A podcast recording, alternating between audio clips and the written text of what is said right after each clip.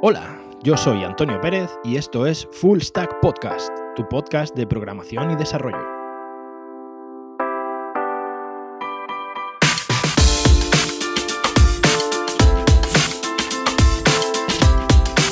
Hola, bienvenidos al programa número 12 de Full Stack Podcast.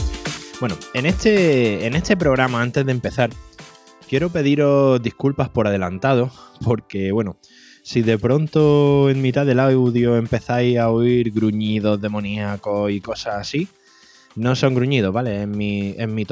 No sé si sabéis que los almerienses tenemos una característica y es que a menos de 20 grados empezamos a sufrir una transformación que poco a poco nos va enfermando y al final nos convierte en caminantes blancos. Así que bueno, es lo que vamos. Eh, de todas formas, eh, estoy aquí equipado con toda clase de tisana y remedios de la abuela para intentar que mi voz suene dulce y aterciopelada, cual niño de San Ildefonso. Pero bueno, solamente deciros eso, que tengo la garganta hecha polvo y que, y que seguramente en el programa de hoy se escucharán ruidos muy extraños. Espero me lo podáis perdonar. Bueno, hoy vamos a hablar de Angular. Angular es un framework de JavaScript. Eh, sí, JavaScript, yo hablando de JavaScript. Eh, bueno, Angular es un, es un framework de frontend que seguramente muchos de vosotros ya conoceréis. Incluso bastantes de vosotros me atrevería a decir que seguramente habréis trabajado algo con Angular. Si no es así, y si os gusta el frontend, es uno de los que, los que yo, vamos, yo personalmente lo recomiendo muchísimo, el que yo, es con el que yo trabajo en frontend. Aunque sea un framework de JavaScript, realmente no trabajamos directamente con JavaScript, sino con un con una especie de wrapper que se, que se llama TypeScript. TypeScript es bastante, más, es bastante más sencillo de trabajar que JavaScript. JavaScript es el orco de los lenguajes de programación junto con PHP. Y eh, pues bueno, se necesita de otros lenguajes que te ayuden a programar sin querer cortarte las venas cada 10 minutos. Entonces, bueno, para eso precisamente está TypeScript. Bien, TypeScript, este lenguaje es mucho más sencillo. Como ya he dicho, es un lenguaje que es bastante más sencillo, es bastante más sencillo y al final la sintaxis también es bastante parecida, eh, recuerda muchísimo a la de, a la de JavaScript. Bien, vamos a, vamos a empezar a profundizar. En este, en este programa ya me gustaría ir empezando a tocar eh, cosas más profundas en cuanto a en cuanto a código y en cuanto a características del propio lenguaje, ¿vale? Entonces, en este programa sí que vamos a hablar ya de. vamos, vamos, a ir empezando a meter un poquito de. un poquito más de, chicha. O sea, vamos a empezar a meter ya contenido, contenido más específico y más técnico. Bien, en primer lugar, Angular eh, genera este tipo de aplicaciones de frontend, esta parte de, esta parte de frontends, en lo que se llama los single page applications, ¿vale? ¿Qué son los single page applications? Vale. Son aplicaciones de página simple, como bien dice su nombre. Vamos a explicarlo un poco con un, con símil. No sé, para todos aquellos de vosotros que no seáis o, que, bueno, que ya tengáis unos cuantos años, seguramente recordáis la película Minority Report de Tom Cruise. Eh, si recordáis, hay una escena en esta película en la que Tom Cruise se pone, se pone delante de una especie de panel o de pantalla y con las manos va arrastrando como una especie de páginas que se pone una especie de bloque que tiene disponible y que se los va poniendo a la vista y los va retirando cuando no los necesita. Pues bien, una single page application sigue este mismo, sigue este mismo, sigue este mismo, este mismo principio, este mismo principio a la hora de mostrar la información en pantalla. En primer lugar, tú dispones del navegador. El navegador sería este panel, ¿vale? Y ahora, dentro de este panel, nosotros, dentro de nuestra aplicación de Angular, disponemos de distintos componentes, precisamente, se llaman componentes en Angular, y nosotros vamos sacando en pantalla y retirando de la pantalla o sacando por el navegador, renderizando o quitando del navegador aquellos componentes que no nos necesitan o que queremos mostrar en un momento determinado. Esto es un principio bastante simple. Y aunque realmente en un navegador que utiliza Angular no, no hay refresco de la página en sí. Realmente el router de Angular no refresca propiamente la página.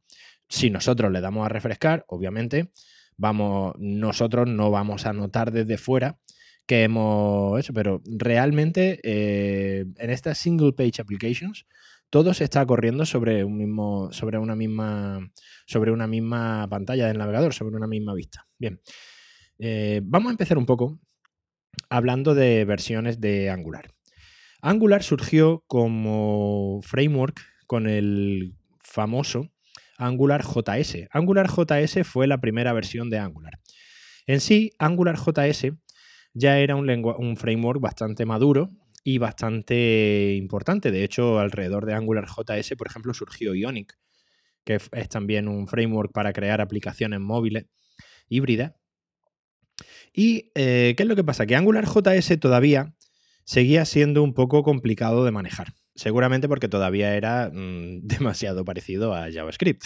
Pero bueno, no, vaya en serio. A partir de aquí surgió Angular 2. Angular 2 fue, una, fue un cambio radical en cuanto a la forma de realizar aplicaciones con Angular. Mucha gente incluso lo, dijo que, dice que Angular JS realmente lo que se creó con Angular 2 fue un framework nuevo y la verdad que muy eficiente. A partir de Angular 2 hasta la versión actual, Angular 7, que salió hace muy poquito, en Angular las versiones como todo lo que tenga que ver con JavaScript, una locura. Entonces nos sacan versiones cada seis meses, versiones nuevas. Aunque cabe decir, sí que, sí que es importante destacar que las versiones desde Angular 2 en adelante, los cambios que se han producido son mínimos. Se ha mejorado mucho el framework, es cierto, pero realmente no ha afectado demasiado a la forma de realizar las aplicaciones. Tú coges una aplicación de Angular 2 y una aplicación de Angular 6 y en esencia se parecen bastante. El único cambio más significativo fue en Angular 5, el paso de Angular 4 a Angular 5, que sí que hizo que la, biblioteca de comunicación, eh, la biblioteca de llamadas HTTP, pasara de HTTP normal a HTTP client. Eh, quedó obsoleta la forma, digamos, de hacer las llamadas eh, anterior y a partir de Angular 5 contamos con una biblioteca nativa de Angular HTTP Client que realmente es muy, muy eficiente, que automáticamente eh, no es necesario parsear un JSON, sino que asume que directamente te estás comunicando con una API en JSON. O sea, son características bastante, bastante interesantes. Angular, eh, la versión actual, como estaba comentando, es Angular 7, que salió hace, creo que fueron dos, tres semanas a día de hoy. Y ya tenemos Angular 7.1. Y lo mismo para Navidad estamos sacando Angular 8. Pero bueno, es lo que, es lo que nos toca. en fin, esta, esta, versión de Angular es una versión ya muy estable. O sea, aquí ya estamos diciendo desde la versión, yo creo que de la versión 4, 5, Angular ya es un framework bastante maduro. Es un framework que realmente eh, es súper versátil. O sea, realmente es súper, súper versátil y, funciona muy, muy bien. Yo lo recomiendo, vamos, de todas, todas. Un concepto en el que se basa Em, muchísimo Angular y que un concepto que yo, por ejemplo, comparto es la modularización del código. La forma en la que está eh, estructurado el framework a la hora de crear la aplicación te obliga, en cierto modo, bueno, hasta cierto punto, te obliga a encapsular muchísimo el código. Realmente el nivel de, modularización que podemos conseguir es muy, muy alto. Y esto hace que realmente el código sea muy limpio y que sea muy, muy sencillo generar una, aplicación con Angular. Una vez que ya le has cogido un poco el tranquillo a cómo realizar la, a cómo realizar la, la división en componentes y has estandarizado un poco, que ahora hablaremos de, estandarización, eh, realmente es bastante, bastante, bastante interesante. Eh, vamos, a, vamos, a, hablar un poco de, de esta estandarización, ¿vale? Hay una serie de, convenciones en Angular también que son bastante aconsejables. Eh, y bueno, vamos a, vamos a describirla un poco, vamos a meternos las manos en harina y vamos a empezar a escribir comandos en el terminal. En primer lugar, eh, la parte de modelado. Eh, Angular no es en sí un lenguaje de backend, por lo que realmente muy pocas veces o en muy pocas ocasiones vamos a estar trabajando directamente sobre la base de datos. Normalmente vamos a estar trabajando sobre el API. Pero, aunque cabe la posibilidad de que todo lo que te responda el API tú lo, lo, tipes como any, al final siempre necesitas un tipo. Pero, eh, claro, y ahí te va a llegar tu respuesta como la tengas. Pero es una muy buena práctica modelar precisamente estas llamadas. Normalmente lo que se suele hacer, o lo que bueno, se suele hacer es crear, eh, crear una serie de estructuras o crear una serie de interfaces que se llaman. Y estas interfaces simplemente replican los campos del modelo que tenemos en la base de datos.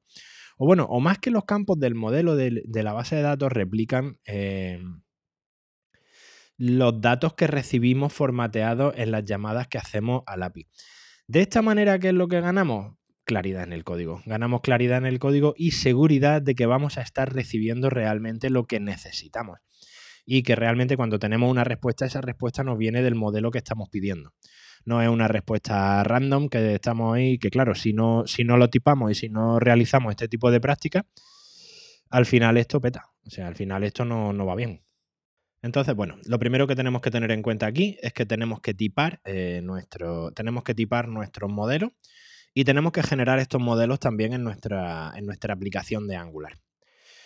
Otra, otra bueno, ahora eh, pasamos al modelo y como, bueno, Angular también está basado en modelo vista controlador, por lo que eh, tenemos las vistas. O sea, las vistas en Angular normalmente con lo que vamos a trabajar es con HTML. Con HTML y con los wrappers de Angular que directamente nos van a permitir eh, pintar la, información en pantalla o nos van a permitir pintar las variables que nosotros tengamos.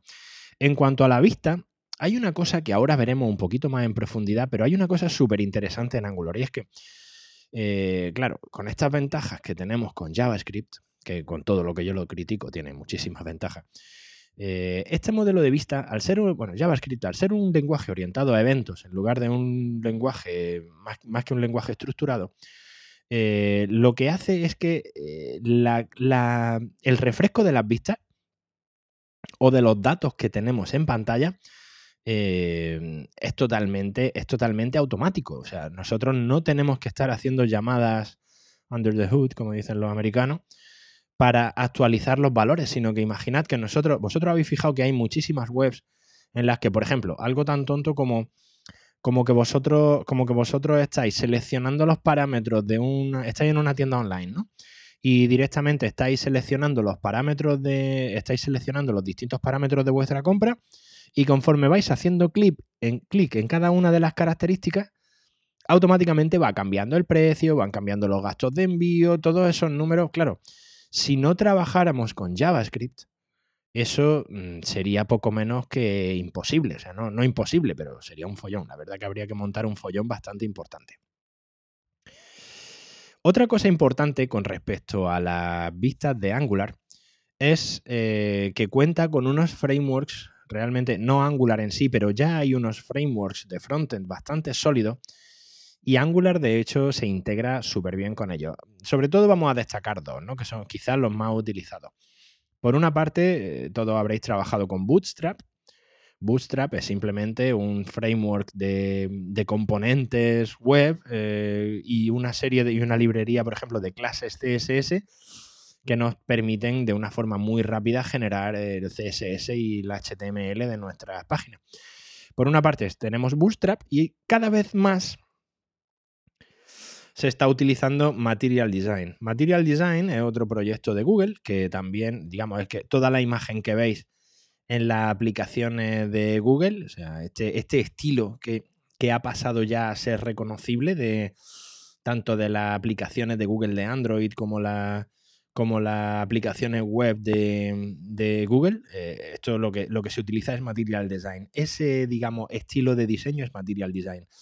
Y claro, al Angular también ser de, Google y estar mantenido por Google, pues Angular se integra muy muy bien con Material Design. De hecho, antes, en las versiones anteriores de Angular, eh, teníamos que instalar una librería que se llama Angular Material. Bueno, se sigue llamando Angular Material. Pero de un par de versiones a esta parte también ha salido el Angular CDK.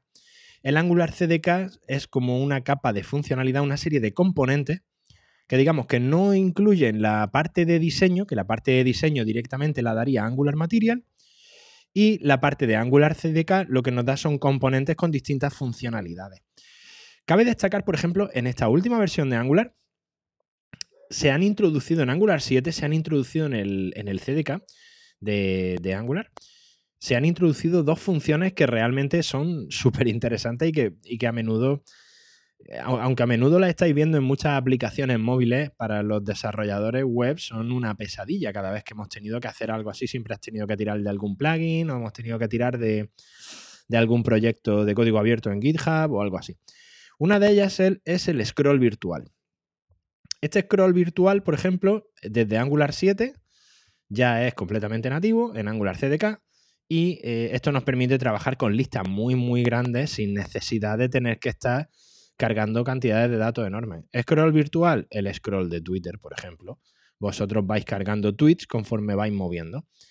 Pero eh, vuestra sensación es que el, timeline está completamente cargado en el teléfono. Aunque realmente lo que va haciendo es cargártelo a lo mejor de 20 en 20 o de 50 en 50. Otra opción que se le ha incluido ahora en esta última versión, que también es bastante interesante, es el drag and drop. Sí, desarrolladores de frontend, el drag and drop ya es fácil. Se puede hacer drag and drop de forma nativa con Angular, por fin, ya era hora, ¿no? 2018 hemos tenido que esperar, pero ya está aquí. Sí, esta es otra de las cosas que siempre ha sido una pesadilla. Siempre el drag and drop, aunque estemos tan acostumbrados a verlo en todos sitios, meterlo dentro de una página web, os digo que es un pain in the ass, ¿vale? Bueno, un grano en el culo, que diríamos aquí en España bastante coñazo, siempre ha sido muy problemático y además es de las típicas cosas que, cada vez que había un cambio de versión te rompía y te, hacía, te generaba muchísimos problemas.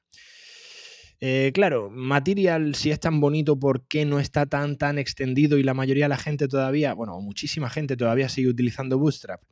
Porque Material, por ejemplo, no, no incluye o no incluye de una forma, de una forma así muy, muy ese, el, el grid de Bootstrap.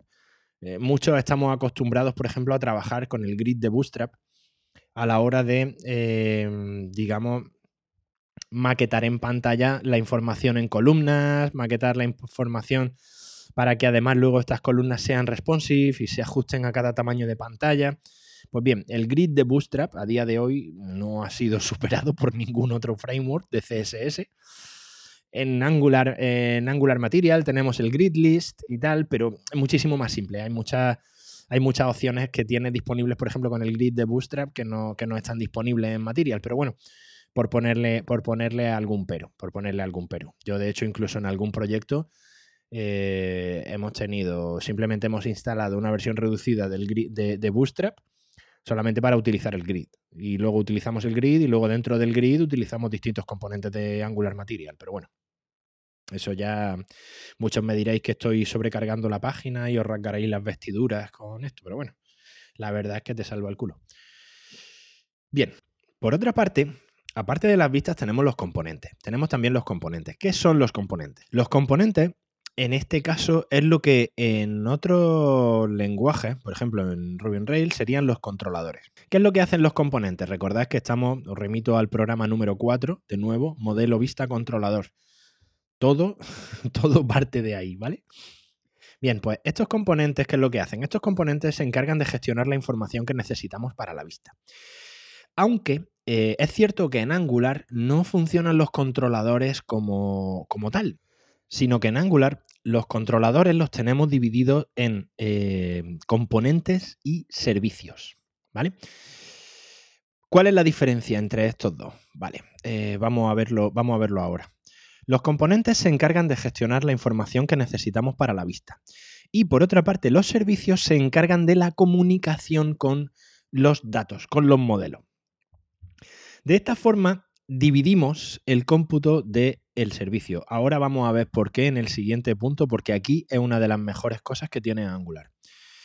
Eh, realmente esta comunicación lo que hace es que se, se abren canales entre estos componentes y estos servicios que hacen que la información se refresque en tiempo real. Esto lo vamos a ver en el siguiente punto cuando describamos qué son los observables. Entonces, eh, según, esto, según estos los puntos que hemos visto, ya tenemos por una parte los modelos, por otra parte las vistas, por otra parte los componentes y por otra parte los servicios.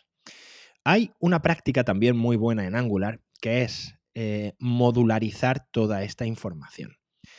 En muchas ocasiones, en Angular, un componente no es en sí un solo componente, sino que lo que hacemos es que tenemos distintos módulos, ¿vale?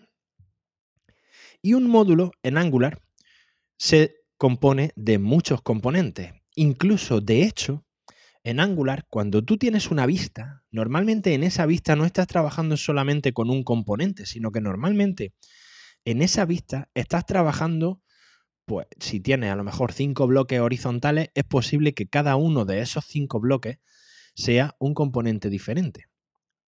Vale, vamos a imaginar, vamos a imaginar un caso, un caso real, además, bastante. Voy a, voy a poner un caso simple, pero un caso bastante real. Eh, visualizad todo una pantalla de login, ¿vale? Nosotros normalmente en una pantalla de login tenemos en la parte de arriba el menú. En medio solemos tener un cuadro con nuestro login que nos pide el usuario y la contraseña para entrar al servicio o a la aplicación web. Y en la parte de abajo tenemos un footer, tenemos un pie de página.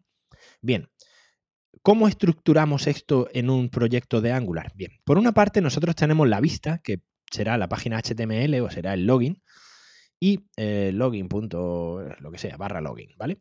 Bien, pues en ese barra login en realidad estamos trabajando con tres componentes. Bueno, esto se podría. Entonces, normalmente lo que hacemos es que nosotros creamos un módulo, un módulo que se llama login module, ¿vale? Creamos este módulo de login y en este módulo de login nosotros creamos esta vista y creamos, no sería técnicamente así, pero bueno, para que me entendáis, creamos estos tres componentes. En primer lugar, creamos un componente con su vista asociada, que sería el menú superior. Creamos otro componente con su vista, otro archivo HTML diferente, que sería el cuadradito del login. Y creamos otra vista con su HTML independiente, que sería el footer. Y ahora creamos otra vista HTML independiente con su, propio componente, que sería el conjunto de todo el login. Con lo cual, cuando se renderiza esta vista, lo que hace esta vista es que carga estos tres componentes que ya tenemos nosotros funcionando por detrás y se renderiza cada uno de ellos de forma independiente, de forma que cuando nosotros hacemos clic, por ejemplo, en el usuario para introducir el correo y eh, la contraseña y luego hacemos clic en el enviar, realmente ahí estamos trabajando sobre el componente de login, totalmente independiente. Ese componente además puede estar comunicándose con un servicio que no tiene nada que ver con los servicios que pueda estar utilizando el footer o que pueda estar utilizando eh, la cabecera. Si nosotros hacemos clic en el menú superior, normalmente estamos trabajando sobre otro componente totalmente distinto con sus propios servicios, con su propio HTML. Solo que luego los unificamos en vistas. Fijaros que aquí lo que estamos haciendo es eh, la, la estructura de Angular es mucho como un árbol de componentes. Normalmente tenemos módulos, módulos pueden incluir a otros módulos, ¿vale? Pero este módulo de login, imaginad que tenemos un componente padre que sería la vista completa del login. Y ese componente padre lo que está haciendo es que está tirando de tres componentes hijos. El módulo, el, perdona, del módulo no, el componente del menú superior, el componente del footer y el componente del login. Realmente esto que acabo de hacer, muchos me estaréis diciendo, pero es que eso no se hace así, Antonio. Efectivamente, no, no se hace así. Porque nosotros, precisamente una de las potencias que tiene Angular es que podamos trabajar dentro de la misma vista con distintos módulos, porque lo que normalmente vamos a tener un módulo que será el módulo Navigation, el Navigation Module, otro módulo que será el Footer Module y otro módulo que será el Login Module. Con lo cual, dentro de una sola pantalla estamos trabajando con tres módulos diferentes. ¿Cuál es la gran ventaja de esto? Si, si dentro de. Si nosotros hacemos clic y nos vamos a la página sobre nosotros, por ejemplo, tanto el módulo de, el navigation, el, el menú superior, como el módulo del footer siguen estando en el mismo sitio. Lo único que se recarga es el componente de la parte central, que ya está cargando otro módulo con sus propios componentes. Fijaros el nivel de modularización que podemos conseguir con esto. Estoy poniendo un ejemplo de lo más simple, que es una pantalla de login. Una pantalla de login apenas tiene nada. Ahora visualizad, por ejemplo, eh, una página web cualquiera, una tienda online en la que vosotros estáis trabajando con un módulo que se queda fijo en la parte derecha, que te está mostrando el carrito de la compra y que no se separa de ti conforme te vas moviendo. Otro módulo que te va mostrando información de los productos. Otro módulo que te va eh, cargando, o sea, otro módulo justo debajo donde te está mostrando las redes sociales. Otro componente, o sea, hay muchísima, muchísima flexibilidad en esta arquitectura.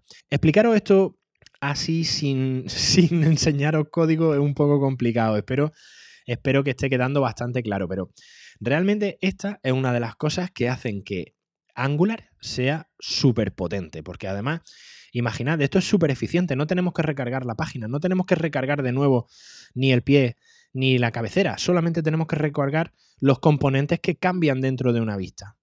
Eso es, super, eso es optimizar muchísimo el funcionamiento de una web. Bien, Vamos a ver otro de estos elementos que nos hacen la vida muchísimo más fácil en Angular. Ahora estamos hablando, vamos a hablar de los observables. Bien. ¿Qué es un observable? Bien, si recordáis, em, JavaScript funciona de manera asíncrona. JavaScript no sigue un flujo como un programa, como un programa estructurado clásico, sino que JavaScript funciona en muchos hilos de forma, de forma nativa. Bueno, quizá no sea técnicamente lo más exacto, pero, pero bueno, para que me entendáis. Entonces, ¿qué es lo que hace un observable? Bien, muchas veces cuando nosotros renderizamos una vista, estamos trabajando sobre un API. Cuando trabajamos sobre un API, hay una serie de valores que, em, que nos tardan en llegar. O sea, nosotros nos metemos en la página de un producto. Claro, Ahí hacemos una llamada al API y tenemos que descargarnos la imagen del producto, descargarnos su precio. Ese precio además tenemos que hacer una serie de cálculos. Tenemos que descargarnos también la información y tenemos que ir pintando toda esa información en pantalla. Bien, toda esa información nos llega del API. ¿Qué es lo que hace el observable? Bien, tú desde el componente te suscribes a un método del servicio Recordad, el componente es el que gestiona la información y el servicio el que comunica. Y en el servicio tú defines un observable. Este observable es un canal que se queda abierto con el API. Cualquier modificación de los valores a los que tú estés suscrito en el, del observable te va a cambiar la información en pantalla de forma directa, sin que tú tengas que hacer nada en tiempo real. Esto es lo que hace que cuando tú, por ejemplo, cambias de una unidad a dos unidades de producto que vas comprando, automáticamente el precio se actualiza conforme tú haces clic en, en subir de 1 a 2. Esto en Angular se hace con observable. Muchos me diréis, eh, eso entonces es como las promesas de JavaScript, ¿no? No, no exactamente. Una promesa de JavaScript es una llamada que te, que te devuelve información de manera asíncrona, es cierto. Pero eh, realmente esta promesa solamente nos envía un valor. Es como, eh, yo te voy a hacer una llamada y tú cuando puedas, sírveme esta información, que es también lo que hace un observable. Pero una promesa, en cuanto nos ha enviado la información, se cierra automáticamente. Esa, esa promesa ya ha cumplido su cometido, ya nos ha enviado el valor y ya se cierra y ya tendríamos que hacer otra llamada para actualizar ese valor. Con los observables no. Con los observables, la gran diferencia con respecto a las promesas es que el canal se queda abierto. El canal eh, continuamente, si ese valor que nosotros estamos pidiendo se actualiza, automáticamente se nos va a actualizar a nosotros también en el componente y se nos va a actualizar también en la, en la vista. Claro, ¿esto qué es lo que nos permite? Que nosotros, por ejemplo, podemos renderizar vistas sin haber recibido aún la información. Ojo, esto, esto parece que no, pero, pero realmente mejora muchísimo la experiencia del usuario. Tú haces clic en una página y tú directamente la página se te abre y te empieza a cargar cada uno de los componentes de forma totalmente independiente, de forma totalmente asíncrona. Con lo cual, claro, tú tienes la gran ventaja de que estás pintando información en la pantalla desde desde el primer milisegundo. Esto es una de las cosas que hacen que, que la navegación web a día de hoy sea mucho, mucho más fluida. Entonces, claro, esto, esto es observable, imaginado. O sea, tenemos un canal abierto que automáticamente nos va a actualizar la, nos va a actualizar la información. Bien, para esto observable hay una convención, una buena práctica, que es que eh, los observables, al final de una variable que sea un observable, normalmente le ponemos un símbolo de dólar. De esa forma, de manera visual, sabemos lo que es una variable que está almacenada en memoria y lo que es un observable. ¿Vale? Este observable simplemente, bueno, bueno, ya lo hemos explicado. Espero que haya quedado claro lo que es un observable y realmente no sé si para mí es una, cosa súper, súper interesante, ¿vale?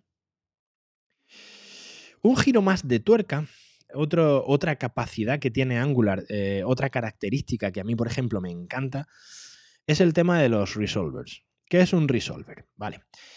Imaginad lo que estábamos hablando de los observables. ¿vale? Bien, estos observables eh, muchas veces pasa que cuando tú abres una página, de pronto se te carga la página, pero todos los valores aparecen en blanco. Bien, pues este, esto mm, hasta que recibes la información y cuando recibes la información del servidor del observable, como hay información asíncrona, tú puedes recibir esta información mm, un segundo después de que se cargue la página. Pues ese segundo después se te van a actualizar los valores. Los resolvers lo que hacen es ahorrarnos eso. Imaginad, nosotros, por ejemplo, hacemos, hacemos clic en un link para movernos de una vista a otra dentro de nuestra aplicación de Angular. Ahora, Angular ejecuta una pieza de código, este resolver, que nos devuelve ese valor o nos devuelve un observable. Este observable, si conocéis un poquito cómo funciona la estructura de un componente de Angular, este resolver eh, lo podemos tratar directamente en el constructor del componente o en la función especial de Angular, la función ngOnInit. Claro, este resolver nos va a permitir calcular con, estos datos del observable antes de que se cargue la vista. Con lo cual, una vez que, hemos em, una vez que hemos recibido los datos, la vista ya se va a cargar totalmente completa. Esto nos va a evitar problemas de, asincronía. Esto son herramientas, al final todas estas herramientas son herramientas que tiene Angular que nos permiten gestionar esta asincronía de una forma muy eficiente y de una forma que realmente sea totalmente independiente al usuario. ¿Vale? Bien. Este, este, tema de los resolvers, eh, echarle un vistazo si no lo conocíais o si no lo conocéis o si no habéis trabajado con resolvers, es una cosa bastante, bastante interesante. Se utiliza mucho, por ejemplo, cuando en eh, las páginas de carga dinámica, por ejemplo, cuando estáis en este tipo de rutas, no sé si habréis trabajado muchos con ellas, este tipo de rutas en las que tú haces clic, por ejemplo, en un producto y, la propia, y en la propia ruta tú tienes el ID del producto y antes de cargar la vista haces la llamada para cargar eh, la información del producto. Pues bien, este resolver, por ejemplo, te permite antes de cargar la vista ver cuál es el ID y realizar la llamada al API antes de cargar la propia vista, con lo cual ahí ya estamos haciendo que el proceso sea más eficiente que mm, si tenemos que coger esta ID del producto al que nos estamos yendo una vez que la vista ya se ha cargado. Eh, una diferencia, es un pequeño matiz, pero un pequeño matiz súper útil. Es un pequeño matiz que hace que nuestra aplicación vaya más fluida. Todo esto nos ayuda muchísimo. Todo este tipo de cosas simplemente hacen que nuestra aplicación funcione mejor. Ya está, no, no hay más historia. Bien, otro, eh, otra característica que a mí, por ejemplo, me gusta bastante de Angular es eh, los elementos de Angular. Esto es algo que se introdujo en Angular 6.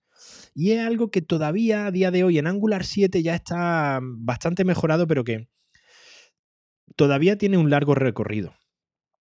Eh, ¿Qué son estos Angular Elements? Bien, estos Angular Elements son em, componentes web últimamente están funcionando bastante componentes web, que son componentes de tipo plugin, por ejemplo, como tipo los plugins de WordPress, ¿vale?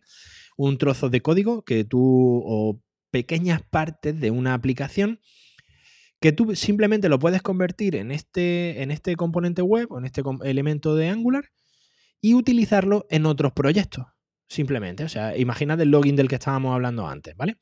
Pues imaginad que nos hacemos este elemento, este elemento de login y este elemento de login simplemente Yo lo que hago es, una vez que tengo mi, componente web, mi, mi, elemento, mi Angular Element, con mi login, yo simplemente tengo ese, ese login como un componente externo y ese componente externo simplemente lo meto en todos los proyectos que yo haga. Estos componentes externos además tienen la ventaja de que se cargan directamente en el DOM y que, y claro, esto mm, aquí realmente tenemos, está dándonos también una potencia ya de, generar plugins para nuestro código. Es un sistema, es un sistema de. o, el, propio menú superior que tenemos. Imaginad que tenemos un menú que nos gusta mucho, que siempre queremos utilizar el menú y no queremos andar copiando y pegando código. Vale. Pues simplemente nuestro menú que ya tenemos hecho, lo convertimos en un elemento y ese elemento luego simplemente lo importamos en, en los proyectos en los que trabajamos. Así de fácil y así de simple.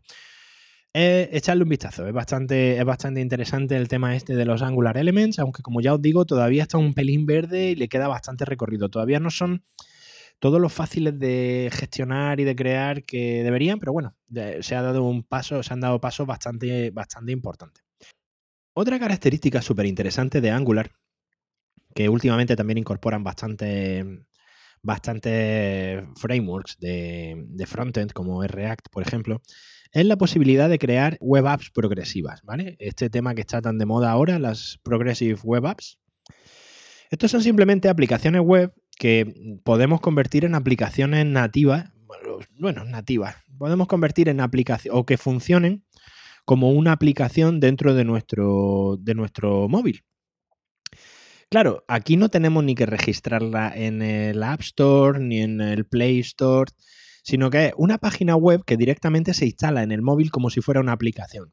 Esto, claro, mejora, mejora, muchísimo, mejora muchísimo la experiencia de usuario. Funciona como a, nivel de usuario. El usuario es como si estuviera manejando una aplicación de su móvil, aunque en realidad lo que está trabajando es con una app web que está instalada. Claro, esto nos permite también eh, poder trabajar offline, poder recibir notificaciones push. Y lo bueno es que eh, realmente la creación de estas apps progresivas en Angular es súper fácil, es, muy sencilla. O sea, realmente es prácticamente importar una. añadirle un módulo a tu. a tu aplicación de Angular. Eh, creo, que, creo que incluso está hecho como uno de los eh, Angular Elements que hemos hablado antes, pero bueno. Es tan sencillo como añadir esta web, esta, esta librería. En, el caso de Angular hay que añadir la, la, librería PWA de Progressive Web Apps. Y realmente ya te convierte esa aplicación en la que estás trabajando, el propio CLI, te lo convierte. perdón. Te lo convierte en una aplicación web progresiva, que ya directamente puede funcionar. Ahora mismo no va a tener ninguna funcionalidad, realmente no va a servir para nada, pero tú tienes una, web app progresiva. Bien, estas apps progresivas, ¿por qué están cogiendo tanto, tanto renombre ahora? ¿Por qué están tan de moda? Porque básicamente es un service worker. Estos service workers eh, eran. No, no estaban soportados por todos los navegadores, pero desde que hace un, un par de años o tres, no recuerdo exactamente cuándo, Safari empezó a eh, admitir estos service workers, claro, ya puedes utilizar, ya que es lo que pasa, que puedes meterlas en el iPhone, ya no es... si, puedes, si, puedes, si tú puedes hacer aplicaciones web que no puedes instalar en un iPhone, pues no tiene demasiado sentido. Pero ya sí que se pueden instalar en un iPhone, con lo cual, claro, es una forma también, si, si realmente tu aplicación no es demasiado compleja, no tienes que, que meter demasiada demasiada, demasiada lógica y no necesita una aplicación nativa, puede ser una primera versión beta bastante interesante.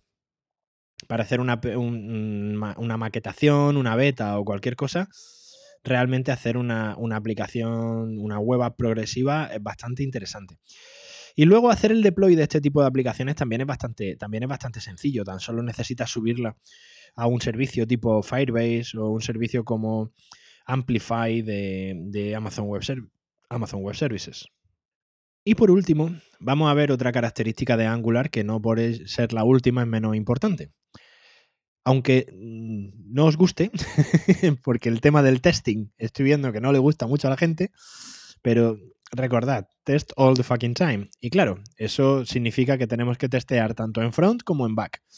Bien, Angular es, uno de, es el framework que a día de hoy quizá integra mejor eh, el testing de, todo. Yo, de los que he visto, el que mejor integra los tests es Angular. Angular utiliza, por ejemplo, el, framework eh, Jasmine, que es un framework eh, de lo que hablamos, si recordáis, en el programa de Test Driven Development. Bueno, hablamos también del Behavior Driven Development. Pues bien, Jasmine es un framework que, que se basa en este BDD, en este Behavior Driven Development para realizar los tests. Si alguno, como yo, tenéis experiencia con Rails, es como si estuvierais utilizando la gema RSpec con Shoulder. Es una fusión de las dos. O sea, realmente es que los comandos son iguales, la sintaxis es prácticamente igual. Eh, tienes el describe, tienes el it, tienes el should. O sea, realmente los, muchos de los tests que haces para Rails con, con RSpec y con Shoulder es prácticamente lo mismo generar los tests con, con Jasmine. Eh, está muy bien integrado en el framework, está muy bien integrado. Y para eh, correr estos tests, por ejemplo, eh, Angular te incorpora también Karma, Karma JS. Karma JS es un test runner. Este test runner lo que hace, de hecho, ha sido desarrollado por el propio equipo de Angular y nos permite trabajar, bueno, generar toda la forma de correr los tests a la que estamos acostumbrados desde la consola. O sea, realmente podemos correr todos los tests que tengamos en Jasmine, en nuestro proyecto de Angular. Simplemente escribimos en la línea de comandos ng test, ng test y se corren los tests que tengamos definidos para nuestra aplicación. Es muy sencillo, es muy sencillo de manejar, es muy sencillo de hacer. Lo difícil es hacer buenos tests. Recordad, los tests son súper importantes. Si no estáis haciendo testing en una aplicación, tenéis que hacerlo. Sé que es un coñazo, sé que es desagradable, sé que me vais a odiar, pero tenéis que hacerlo. No queda otra. Lo siento, no, todo van a ser buenas noticias. Bien, esto es lo que, esto es lo que, un pequeño resumen de lo que sería Angular. Eh, como veis, ya me he puesto a explicar cosas un poquito más, un poquito más de, ya en este programa sí que es recomendable que tengáis cierta experiencia manejando quizá algún framework eh, de frontend, porque bueno, muchas de las cosas de las que he entrado ya, ya tienen un poco más de complejidad técnica. Ya son, son conceptos que, el tiempo va dando, pero vamos, que, realmente es bastante, bastante sencillo. Luego a la hora de aplicarlo, una vez que has cogido un poco la mecánica de cómo funciona todo esto, lo ves, lo ves, es muy, muy sencillo. Y cómo no, vamos a pasar a la herramienta de la semana.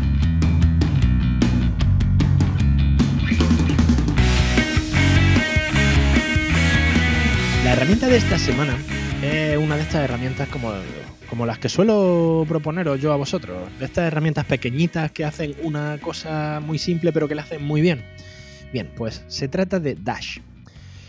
Dash realmente es un sistema de, de consulta dentro de los lenguajes de programación que si no lo tenéis, instaladlo ya. Porque realmente Dash lo único que hace es, tú estás programando o abres un archivo de código y simplemente te pones encima de una función o del nombre de una función del lenguaje. Suele funcionar en casi todos los frameworks o en casi todos los IDEs con control H pulsas control H y control H, te, control H te abre directamente una ventanita de Dash donde coge esa función, te la explica totalmente, te pone ejemplo para qué se utiliza, qué parámetro admite. El sistema de documentación de Dash es buenísimo y súper sencillo de manejar. O sea, es que directamente lo estás haciendo conforme, conforme estás trabajando y conforme estás moviéndote por el código, directamente te pone encima del nombre de la función, pum, control H. Hombre, si es un método que has descrito tú, lógicamente no va a estar en Dash. Pero muchos de los métodos que son de librerías nativas de cada uno de los lenguajes, eh, vamos, muchos no, todos, vienen perfectamente descritos. Yo la utilizo muchísimo y para muchas cosas, sobre todo cuando estás cogiendo un código que no es tuyo y hay, lógicamente, hay muchas veces que la gente utiliza funciones diferentes a las que normalmente utilizas tú.